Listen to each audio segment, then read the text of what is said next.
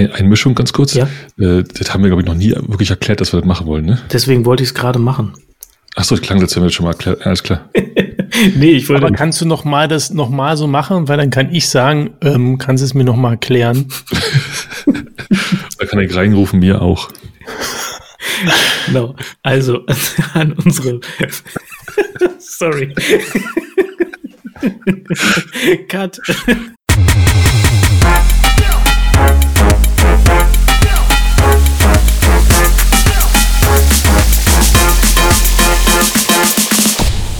Hallo und willkommen zur 24. Ausgabe vom Humanize Podcast und damit in einer neuen Folge Rewind, unserem Wochenrückblick auf die Tech-Welt. Wir befinden uns im späten November 2021. Mein Name ist Andreas Wolf und bei mir sind André Neubauer, CTO bei Smava und Sebastian Heidemeyer zu Erben, Director Technology bei den Tonys. Bevor wir loslegen, noch einmal der Hinweis auf unsere E-Mail-Adresse podcast.hmze.io und unseren Twitter-Account HMZE Podcast. Und wie jedes Mal starten wir mit ein bisschen Smalltalk. Ja, ich glaube, André ist noch so ein bisschen im, im Urlaubsfeeling, ne? Ähm, kommt erst langsam wieder rein ja. von seinem äh, Trip in Thüringen am Baggersee. War schön? War sehr gut.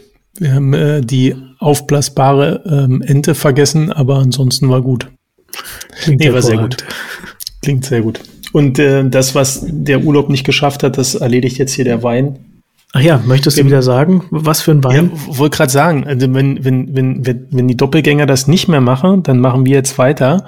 Ähm, heute am Start ähm, wieder Weißwein, eine Scheurebe von Oswald 2020, trocken natürlich, aus dem Rheinhessen-Gebiet.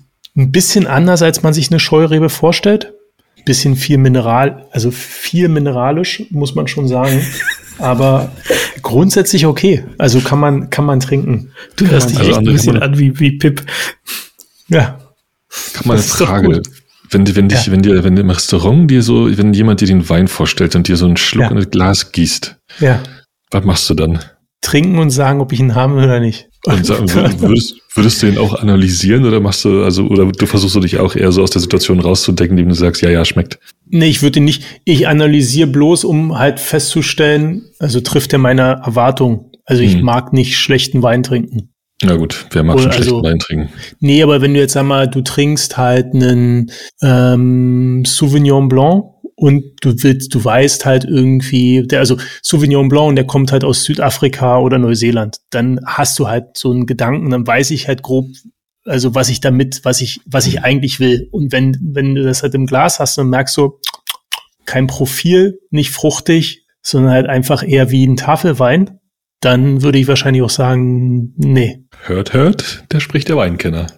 Ich kenne drei, weil ich kenne wahrscheinlich drei oder vier Weinsorten. Ja, das, was ich gern trinke, Genau. Und deswegen bei der Scheurebe, ich hätte halt äh, gerne etwas vollmundigeres gehabt, aber man kann es trinken. Mit oder ohne Käse dazu? Ähm, ohne, aber hier liegt noch ein Donut rum. Schön Klingt nach einer hervorragenden Mischung, genau. Ich musste gerade dran denken, es gibt so ein äh, YouTube-Video, glaube ich, wo jemand auch so sich Wein einschenken lässt im Restaurant und dann so dran riecht, so ganz gekonnt, den ein bisschen schwenkt und dann nochmal riecht und dann so trinkt und dann das Glas wegstellt und sagt, knallt. ja. Aber ich finde es eine interessante Frage. Ich war heute, ich war heute beim, äh, bei meinem ähm, äh, Barber des Vertrauens und habe ihn gefragt, ähm, ob schon mal, also man, wenn man so den, man kriegt ja dann so den, also ist beim, beim, beim, beim äh, Kopfbarber genau das gleiche, also beim Friseur, man kriegt da so den Spiegel drumherum gehalten und ich habe ihn gefragt, hat eigentlich schon mal wirklich schon mal jemand gesagt, nee, ist scheiße. Und, und er gesagt hat, Nee, tatsächlich nicht. Also es gab mal jemand, der war, er hat einen einzigen Fall von einem, einen einzigen Fall erzählt, wo, äh, wo jemand überrascht war, aber ja ein Freund von ihm doch ein bisschen unglücklich überrascht, aber dann am Ende doch ganz geil fand. Aber habe mich gefragt, hab gefragt, sitzt wirklich jemand beim Friseur und sagt, ja, nee. Also ganz ehrlich, nee. Such dir, nee, such dir einen anderen Job. habe ich, habe ich mich auch schon mal gefragt. Das Problem ist nur, was machst du dann, ne? Oh nee, die sind ja viel zu kurz. Schwierig.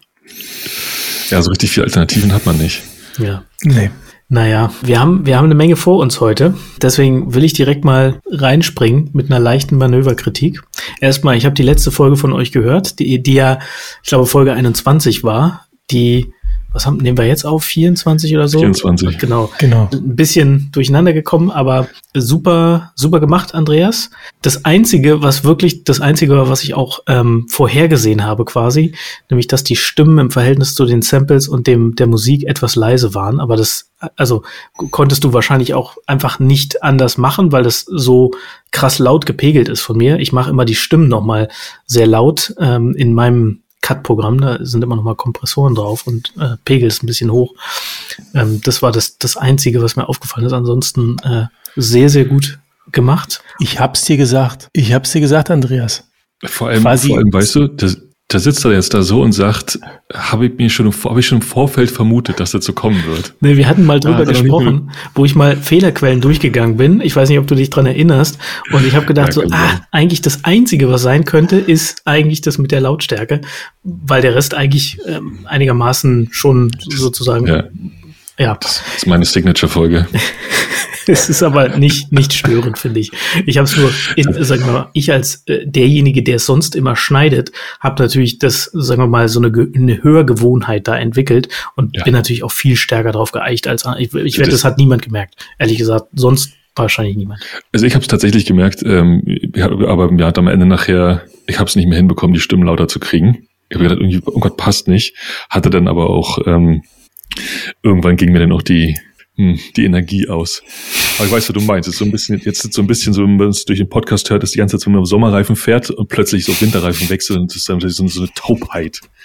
Wenigstens für eine Folge. Aber gut. Nee, alles, alles Schön, gut. dass du wieder da bist. Genau. Und ich, ich fand die Folge auch wirklich richtig gut. Äh, einen kleinen Nachtrag möchte ich aber noch geben. Und zwar, also Thema Motivation ist auch so, da habe ich mich echt geärgert, dass ich nicht dabei war, weil das ja auch so voll mein Thema ist eigentlich. Nichtsdestotrotz habt ihr extrem gut gemacht. Ein Punkt, die allerwichtigste Theorie zum Thema Motivation die habt ihr leider gar nicht erwähnt. Die hatten wir tatsächlich in vorherigen Folgen schon, schon ein paar Mal besprochen, nämlich die Self-Determination Theory, die ja von Dan Pink so populärwissenschaftlich in seinem Buch Drive auch ähm, ja bekannt gemacht wurde, ne? wo es halt um Autonomy, Competence und Relatedness geht, beziehungsweise bei den Pink ist es Mastery, Autonomy und äh, Purpose. Purpose. Genau. Und also in der Original Self-Determination Theory ist es halt Relatedness, weil da geht es nicht nur um Purpose, sondern auch um so Gruppenzugehörigkeit und, und Kollegen ähm, haben, die man cool findet, mit denen man befreundet sein will. Das habt ihr alles erwähnt. Ne? Also diese ganzen Punkte habt ihr alle genannt, dass man eben Freiheiten braucht, dass man auch lernen möchte, dass, dass es verschiedene Dinge gibt, auf die es ankommt im Unternehmen. Und ähm, genau, nur, nur die Theorie habt ihr nicht erwähnt. Das ist der, der kleine Nachsatz, den ich nochmal, auch weil ich ja meinem, meinem Ruf irgendwie treu bleiben muss als Klugscheißer, ne, wollte ich das nur nochmal. wir wollten diesen, wir haben diesen Sitz an unserer Runde nicht gefüllt, mit Absicht nicht füllen wollen. Ja? Also ich finde ja, André hat ja wirklich was rausgehauen, bei, also in der Folge. Ne? Der hat ja auch wirklich einige Bücher und Autoren und so. Also ich, ich habe mich würdig vertreten gefühlt, muss ich schon sagen. Nur die Theorie hat mir gefehlt. Aber das, was man sagen muss, ich glaube, das sind so, ich erkenne mich da selbst wieder bei, äh, bei, bei, bei Sebastian.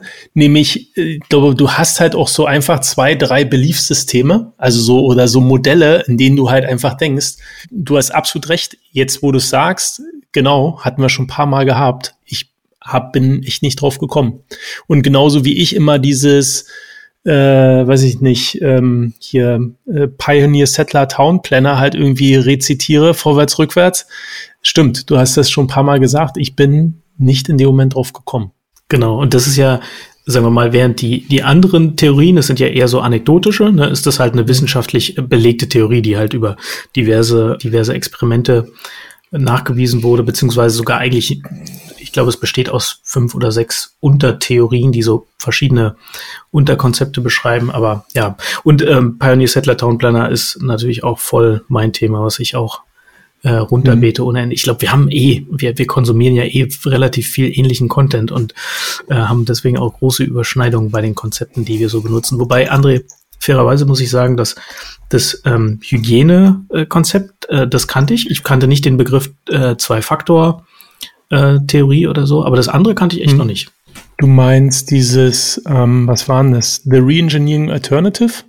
dieses, ähm, diese vier Kulturen, welche was haben wir noch, noch sonst yes. drin gehabt? Genau. Ah, okay. Ja. Kontrollkultur, äh, Cultivation, Collaboration und äh, Expertise, Ex ne? Genau, genau, ja.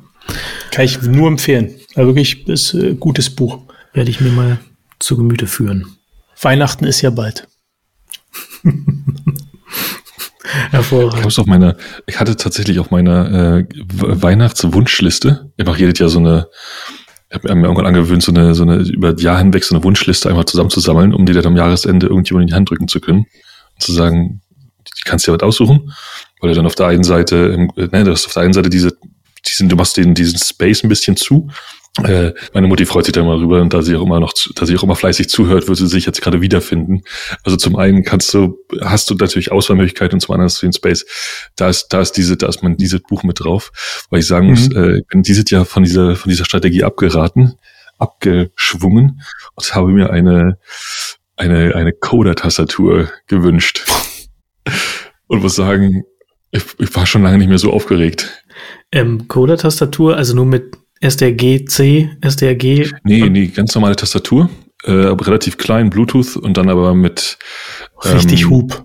Richtig Hub und dann kannst du dir, dann kannst du dir aus verschiedenen Hub-Systemen sozusagen deine, deinen Anschlags- und Klickgraph aussuchen, je nachdem welchen, wie, welche Tastendruckkraft du hast. Da kannst du echt so zwischen 30 und 60 so, so die Kraft den Finger hat, bestimmen und dann suchst du dir den richtigen, die richtigen äh, Taste, die Tasten dafür aus, dann kannst du sie draufstecken und dann hast du halt, hast du halt diese, diese Gefühl, wie es sich anfühlt, wenn man Enter drückt. Und äh, ja, ähm, freue mich, freue mich wie Sau drauf. Also, aber bei der nächsten Gelegenheit kommt dieses Buch auf jeden Fall ins, in meinen, in den Haushalt. Freue mich schon sehr drauf. Wir haben uns neulich mal Gedanken gemacht über unseren Podcast. Wir kriegen auch viel Feedback von Leuten, die sagen, ach, die Folgen sind halt relativ lang oder ach, der Smalltalk, der, der, den überspule ich immer ein bisschen. Andere sagen wiederum, oh, der Smalltalk, der ist besonders interessant.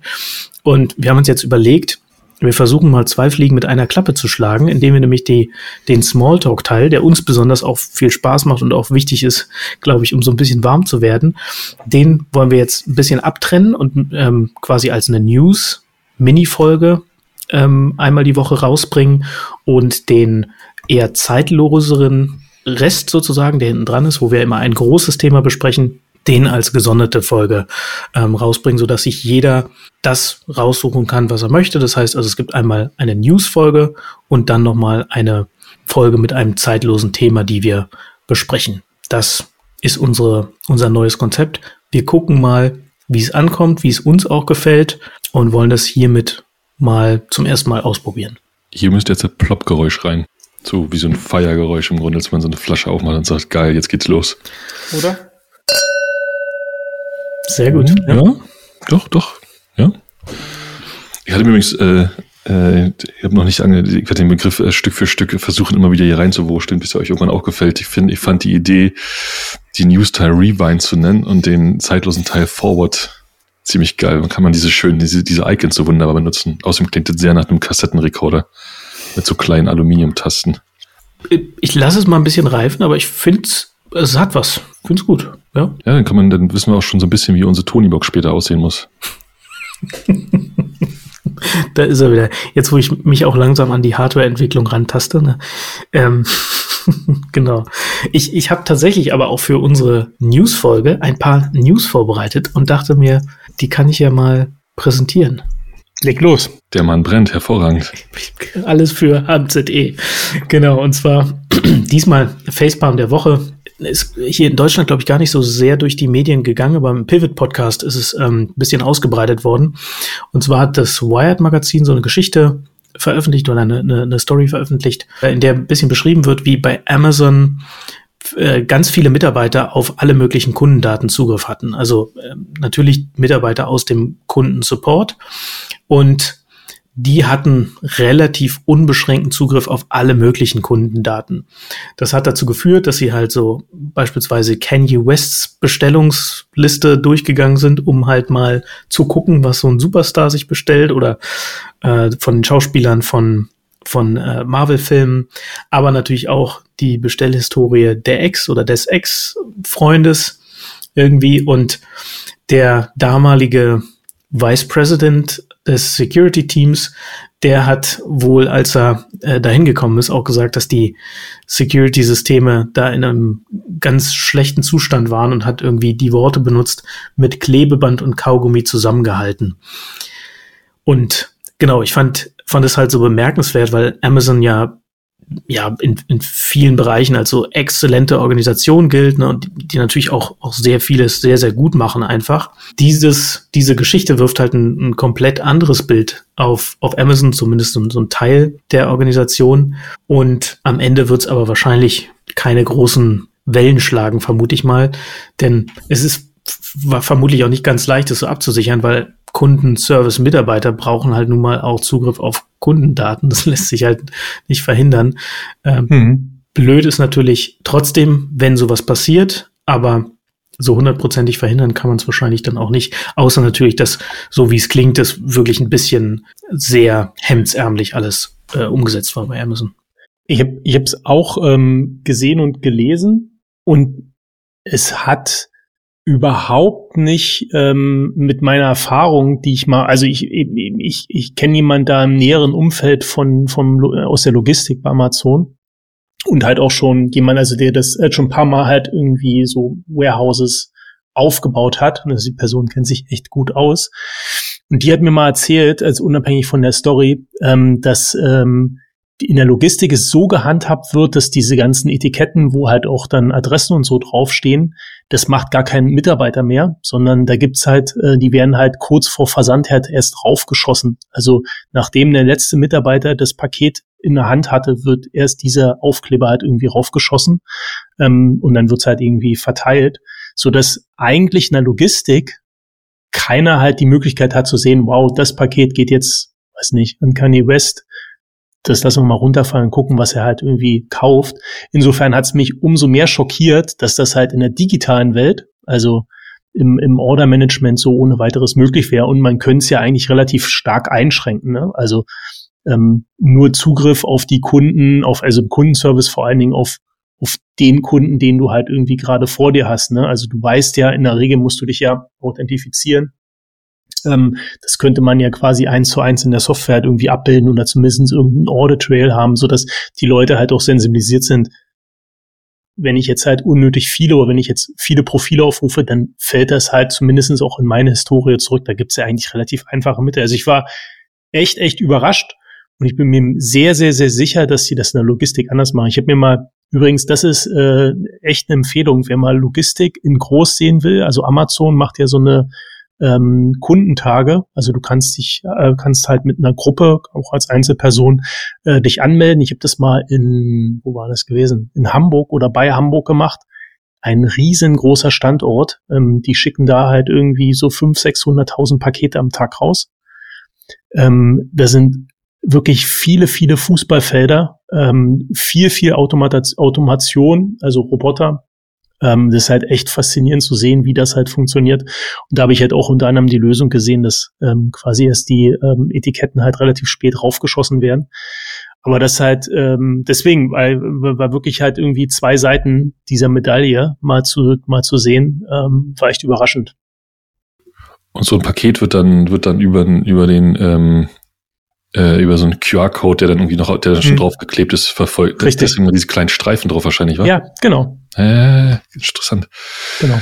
Aber gut, zu dem, zu dem anderen ist ja, ich sag mal, jetzt, wie du gerade schon gesagt hast, ist natürlich ähm, eher so ein, so ein Digitalweltproblem und irgendwo ja auch ein recht nachvollziehbares Problem. Weil du willst ja, du willst ja schon, dass die Leute auch Zugriff auf die, auf, auf einen bestimmten Kundenaccount haben, um einfach auch helfen zu können. Mhm, aber ja, aber klar, also. Ist schon wie André gesagt hat, also als ich den Artikel gelesen habe, habe ich dann auch die gleichen Gedanken gehabt. Also erstmal ein Audit Trail will man oder will man wahrscheinlich nachdem sowas dann passiert ist auch installieren, damit man das einfach überprüfen kann auch.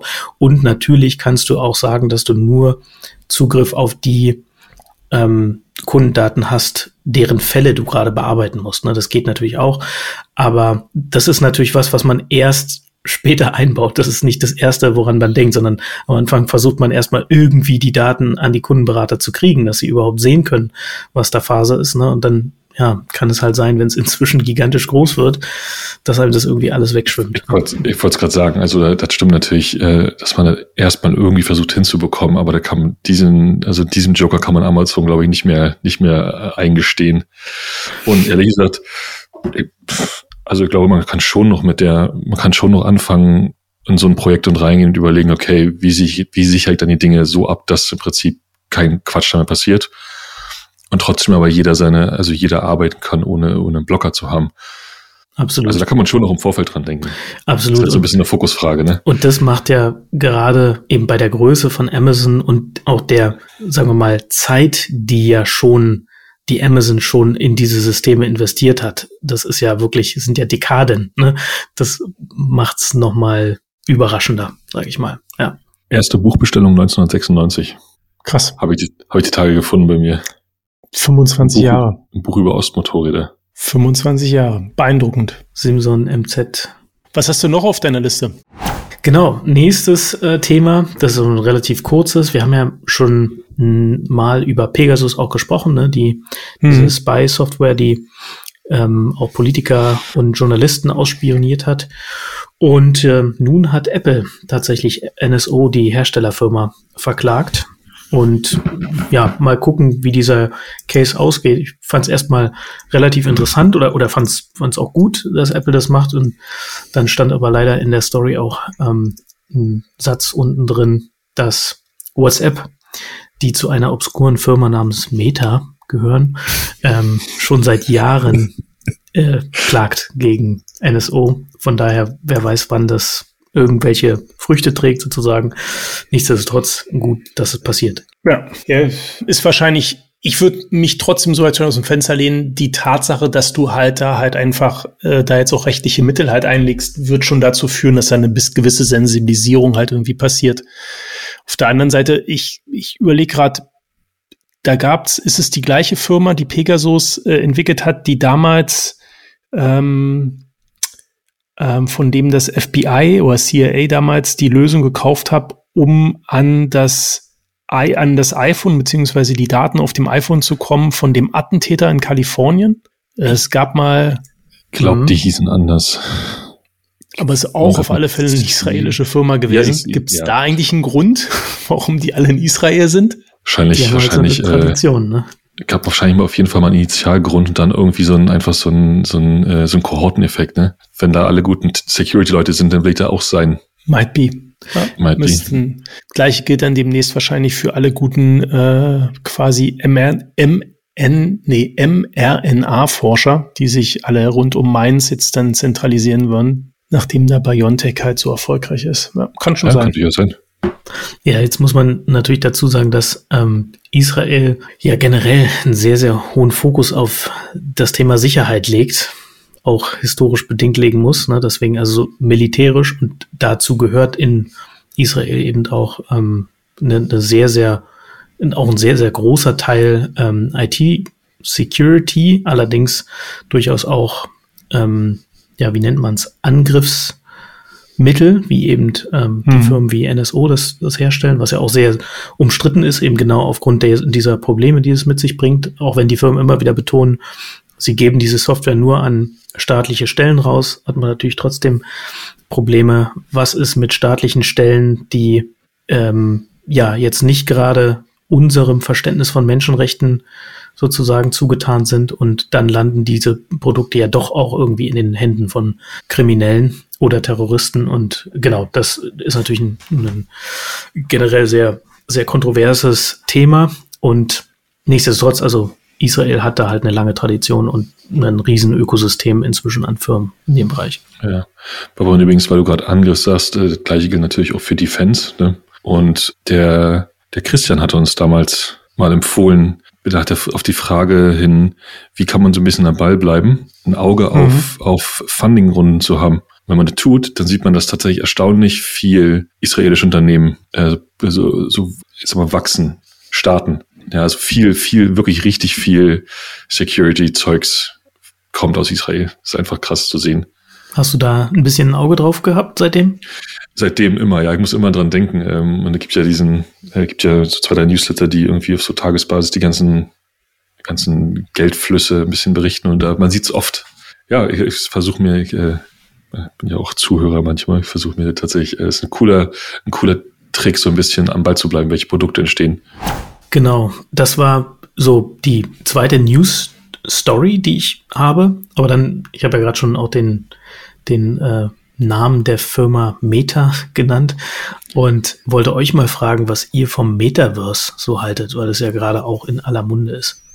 Oder vielleicht Hintergrund. Ich habe mich gestern mit einem Kumpel dazu unterhalten, der auch eine Oculus ähm, hat, glaube ich, die aktuelle, mhm.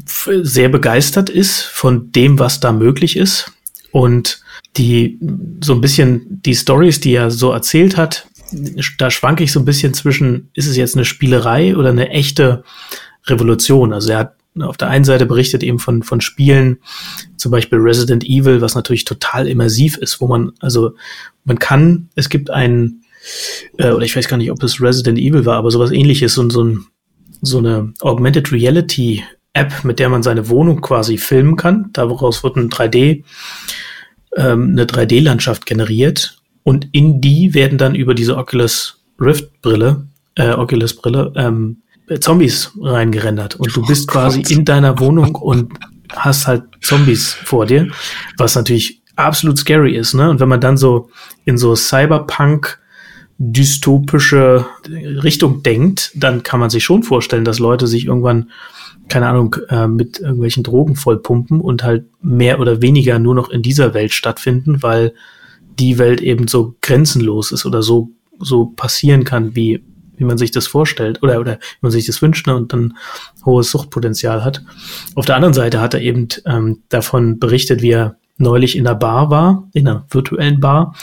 Und ähm, da waren dann auch irgendwie ein paar andere und auf einmal hat er sich halt dann mit einem Australier und einem einer Person aus San Francisco unterhalten und dann auch festgestellt, dass tatsächlich der Chef von seinem Chef, den kannte der andere, weil er früher mal bei Amazon gearbeitet hat und ähm, und die haben sich dann tatsächlich so wirklich weltumspannend einfach interessiert über so Tech-Themen unterhalten und das ist natürlich irgendwie auch ein, ein großes, eine große Errungenschaft irgendwie, ne? Das ist wirklich dieses Facebook-artige Menschen äh, näher zusammenbringen. Und ich, ich also ich habe mich dann gestern dabei ertappt, dass ich so innovationsskeptisch war und halt die, die negativen Seiten daran so stark im Vordergrund gesehen habe. Ähm, und frage mich halt, ist es eher eine Spielerei oder eine Revolution und wenn Revolution eher sowas wie Facebook nur noch krasser, wo halt das ganze Schlechte in den Menschen rauskommt oder wirklich eine Begegnungsstätte für wo Menschen näher zusammenrücken können. Du kannst ähm, das gleiche passiert übrigens auch, wenn man äh, wenn man hier also zu nicht Corona Zeiten in eine Bar geht, äh, dann kann dem das tatsächlich in der echten Welt genauso passieren. Ich finde es ich, ich ich finde es tatsächlich auch total, ähm, so, ich befinde mich da auch in zwei verschiedenen oder drei oder vier verschiedenen Perspektiven mindestens. Auf der einen Seite ist es natürlich technisch mega interessant. Ich bin noch, also ich glaube auch dann die nächsten zwei, drei, vier Jahre auch, äh, ich sag mal, Augmented Reality passt jetzt ja nicht so ganz in diese Metaverse-Geschichte rein, aber generell diese Entwicklung vom, vom statischen, viereckigen Display an der Wand zu, zu so einer total immersiven äh, Struktur, irgendwie Dinge zu sehen, mit dem Körper interagieren zu können. Ne? Ähm, ich frage mich halt, ich frage mich halt, also zum einen gibt es ja schon da auch einfach eine strategische Sicht drauf eine strategische Perspektive, die einfach sagt, ähm, die einfach sagt, Mark versucht da, Marky Mark versucht im Grunde, äh, sich jetzt endlich eine Plattform zu schaffen, äh, besonders nachdem, nachdem jetzt die, die Apples Ad, Ad, App Tracking, Ad-Tracking Changes reinkommen und die einfach richtig hart sind, die noch richtig treffen.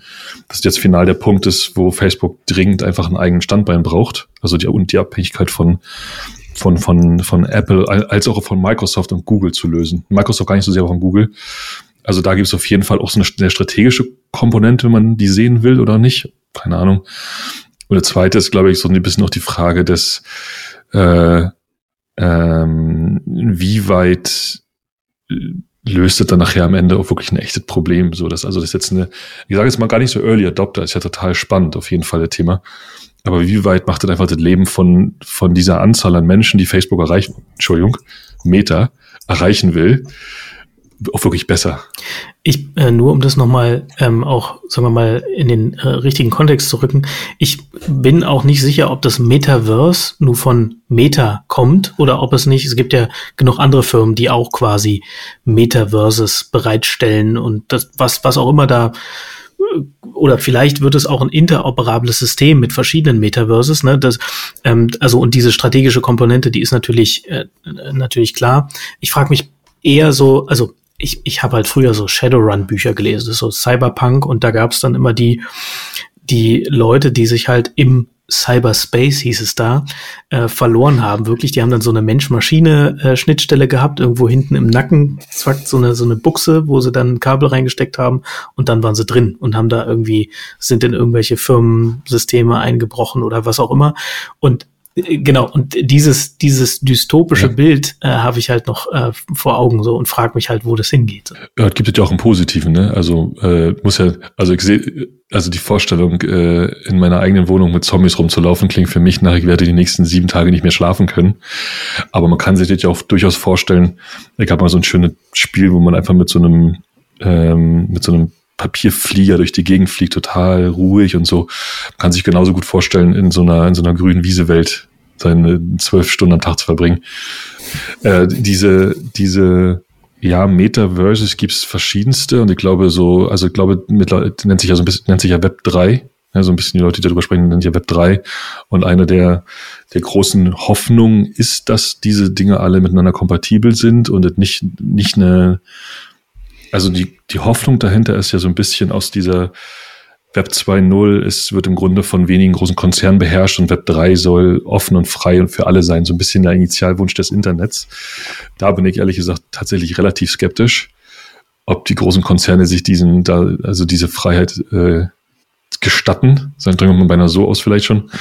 Aber ich glaube, ich glaube, ich glaube, Mark Zuckerberg hat diese, diesen Begriff Metaverse definitiv in den letzten, der ist auf jeden Fall der, der ihn irgendwie zumindest äh, Tech News populär gemacht hat. Soll ich noch was dazu sagen? Ihr werdet jetzt, werdet jetzt gleich rückwärts umfallen. Kennt ihr eine Firma, die heißt Metaversum? Ich kenne eine Firma, die heißt Metaversum. Ich habe da mal gearbeitet. Ja, dann erzähl doch mal die Story dahinter. Weil die Parallelen dahinter finde ich halt verrückt. Ja, also, wenn man, äh, erzähl, mach mal. Ja, naja, also diese die Metaversum hat damals, ähm, hat damals Twinity gebaut.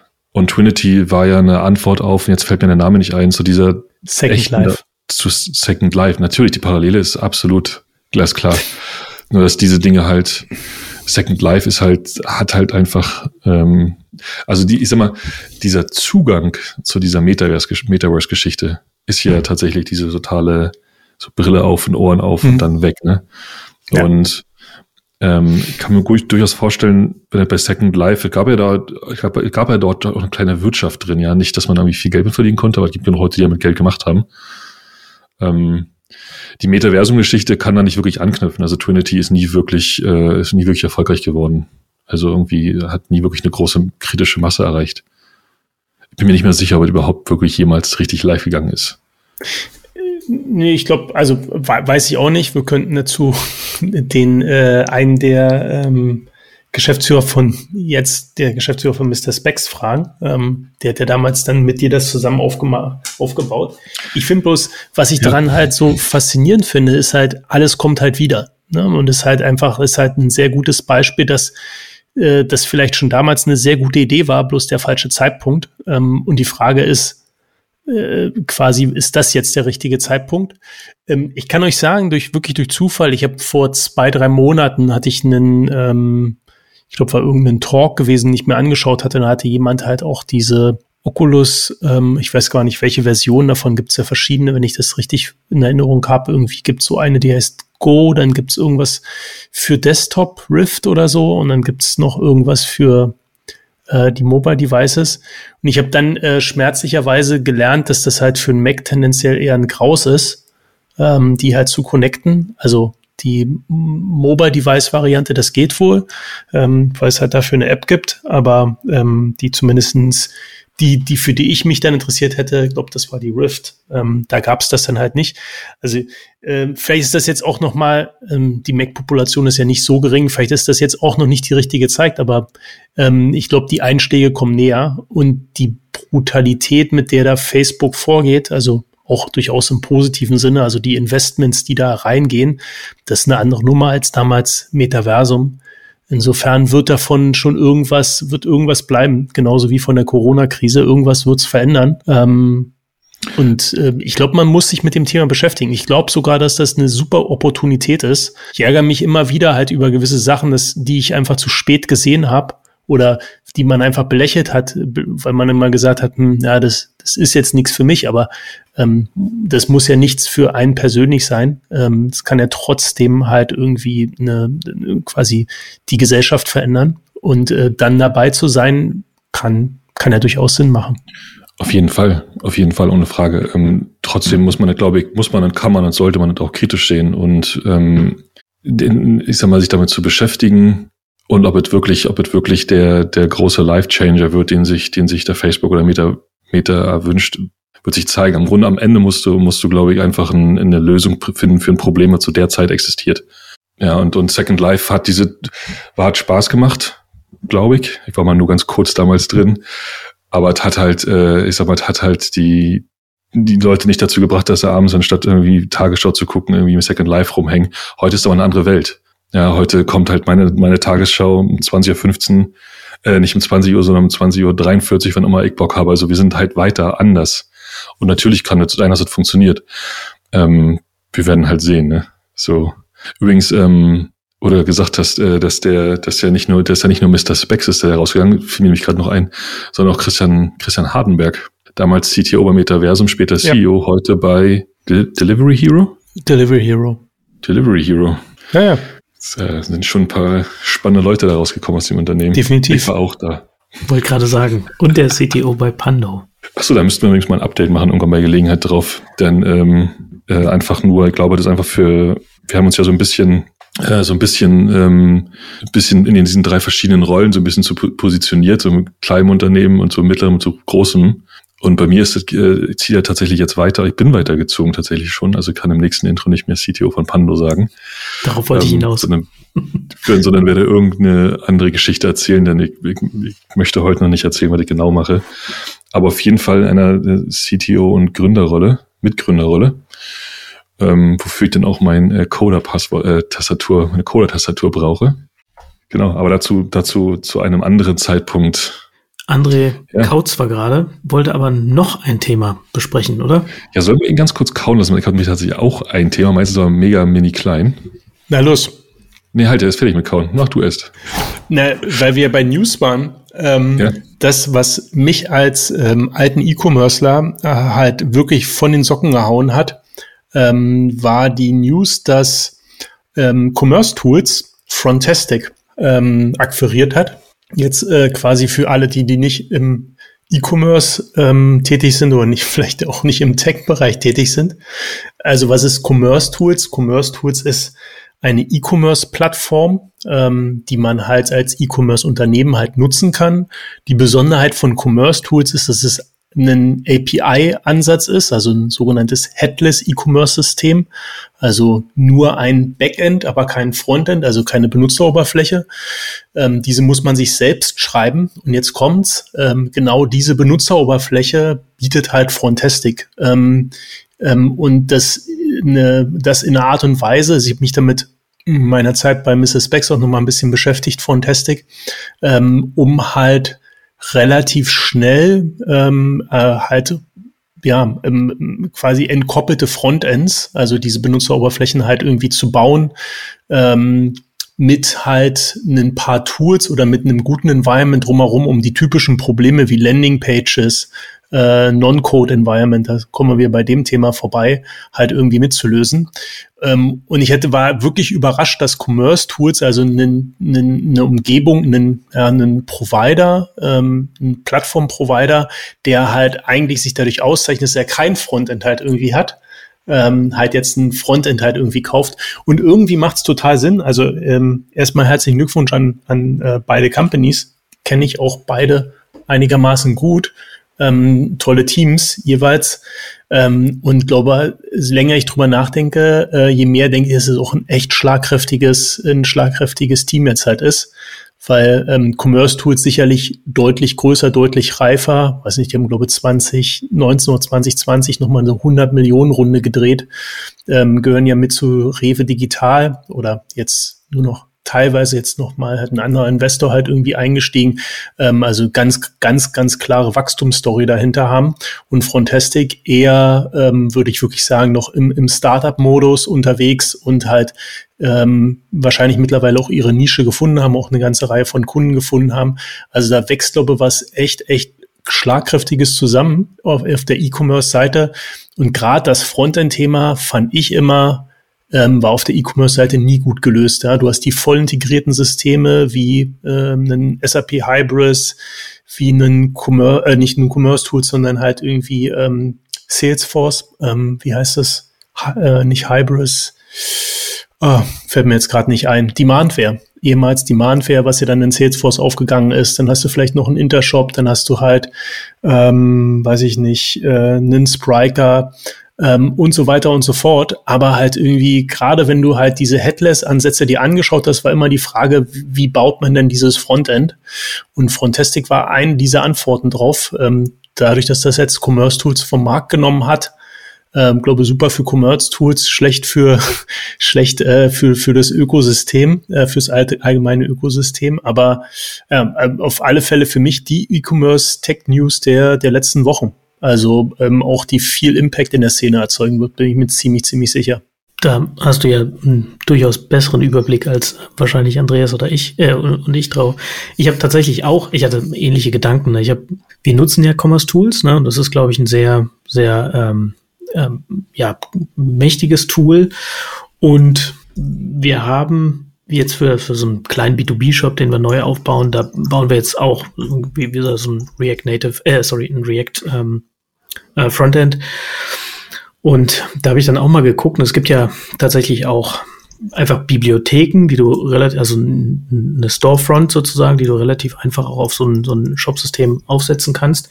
Und dabei bin ich eben auch auf Frontastic äh, gestoßen und habe deswegen genau diesen Use Case auch, dass du halt manchmal auch einfach nur das Shop-System schnell quasi mit einer schicken Oberfläche für, für einen relativ einfachen Use Case versehen möchte äh, ja. möchtest, den, den habe ich genau gesehen und es ist natürlich auch im Vergleich zu Shopify, womit sich ja eigentlich jede Shop-Software mehr oder weniger messen muss, was für, für so ein äh, quasi Out-of-the-Box-Start einfach wahrscheinlich konkurrenzlos ist, mehr oder weniger. Ähm, da hat Commerce Tools jetzt was dagegen in meinen Augen, was, was relativ, also sagen wir mal, einen relativ schnellen Start, wo man halt schnell was sieht, auch ermöglicht. Und dann habe ich gleich im nächsten äh, noch äh, gedacht, naja, im nächsten Schritt müssten sich eigentlich die Firmen noch mit äh, Contentful zusammentun und dann äh, hätte ja. man das äh, E-Commerce D2C Softwarepaket in einem komplett sozusagen. Wenn man da übrigens ein bisschen weiter reingehen will, also ich bin wahrscheinlich jetzt ein, einigermaßen äh, quasi immer da noch up to date, aber ähm, quasi einer der Experten in dem Umfeld ist Jochen Krisch. Da muss man jetzt vorsichtig sein, weil ich glaube, der ist oder war investiert bei Frontastic, ähm, wenn ich mich jetzt nicht ganz täusche, aber der ist äh, einer der E-Commerce-Gurus in Deutschland und der hat auch einen Podcast, äh, sogenannten den Shop Tech Talks. Ähm, und ähm, können wir vielleicht verlinken, ähm, wenn die Frontend-Freaks kommen aus 2019, da spricht er halt so ein bisschen drüber, dass dieses Feld halt gerade echt nicht besetzt ist oder damals nicht besetzt war. Ähm, sicherlich äh, auch, um halt irgendwie die Frontastic-Story ein bisschen zu pushen, deswegen mit Vorsicht zu genießen. Aber ähm, sehr guter Podcast, habe ich mir damals angehört und hatte so gemeint, hat echt so gedacht, ja, ähm, Frontastic war damals quasi auf dem Weg, ist ja sehr stark React-basiert, nicht sehr stark, ist React-basiert. Ähm, dann gibt's noch eine polnische Firma, komme ich gerade nicht drauf, die setzt sehr stark auf Vue.js. Die haben auch gerade, ich glaube, vor zwei Wochen ähm, angekündigt, dass sie jetzt wirklich sich ausgegründet haben und quasi den gleichen Weg wie Frontastic da gehen. Also da passiert eine Menge, ähm, bloß mit der Tatsache, dass jetzt Frontastic halt vom Markt ist. So, Andreas, du hattest noch News. Ja, genau vielleicht weniger News, sondern einfach noch so ein kleiner Worth Mentioning am Ende unserer ersten Rewind-Folge. Ähm, mir hat heute, mir hat heute ein, ein Freund und ich glaube sogar halbwegs regelmäßiger Hörer, Mithörer, Zuhörer ähm, mich auf sein, sein neuestes Open Source Projekt aufmerksam gemacht. Und ehrlich gesagt, total worth mentioning. Dann ich finde es einfach mega interessant. Der hat, also der beschäftigt sich extrem viel und vielleicht kann er ja irgendwann mal rumkommen und uns ein bisschen davon erzählen. Also ist sehr tief in dem ganzen Thema Trading, ETFs, Krypto äh, drin, so insoweit, dass wir, wir treffen uns relativ regelmäßig und ich die Hälfte davon nicht verstehe. So auch von diesem Thema, weil ich jetzt reden möchte, die Hälfte davon absolut nicht verstehe. Der Grund, warum er jetzt aufbringen will, ist, der hat ein, ähm, der hat hier ein ein, nennt sich Automated Trader gebaut, im Grunde ein Go-basiertes Framework, ähm, komplett Plug-and-Play fähig, um Trading-Strategien zu testen, zu programmieren, mhm. Mit einem System namens Backtesting auch über historische Daten zu simulieren. Ähm, und dann kannst du auf die Strategien im Grunde noch so Overlays drauflegen, die nochmal so, so Environment simulieren, so bestimmte Dinge, die so passieren. Und das Ganze dann auch noch direkt über Broker-APIs ins echte Leben rufen. Und das Coole daran ist, dass er tatsächlich, äh, ist alles Go-Code, liest sich mega einfach, mega gut, gut und hat echt ein, einfach ein Go-Framework für Trading gebaut. Finde ich absolut spannend. Ähm, und dadurch, dadurch, dadurch, dass es das ist natürlich jetzt ein bisschen biased hier, dadurch, dass es in Go geschrieben ist, lässt es sich auch echt mega leicht lesen. Du kannst einfach reingehen und deine eigenen Trading-Strategies Strategies schreiben und sie auch gleich testen und im Zweifel, wenn sie gut funktionieren, direkt an zwei, jetzt derzeit sind zwei Broker unterstützt, IG und FTX. Ähm, kannst du auch erweitern, wie du Laune hast und kannst dir einfach im Grunde per Code loslegen. Fand ich definitiv äh, nennenswert. Können wir mal, können wir ja nicht schon uns mal reinpacken. Das Repository findet sich unter S Klinkert, S-K-L-I-N-K-E-R-T slash A-T bei GitHub. Spannende Sache. Wenn du das noch mit einem Machine Learning Ansatz irgendwie kreuzen könntest.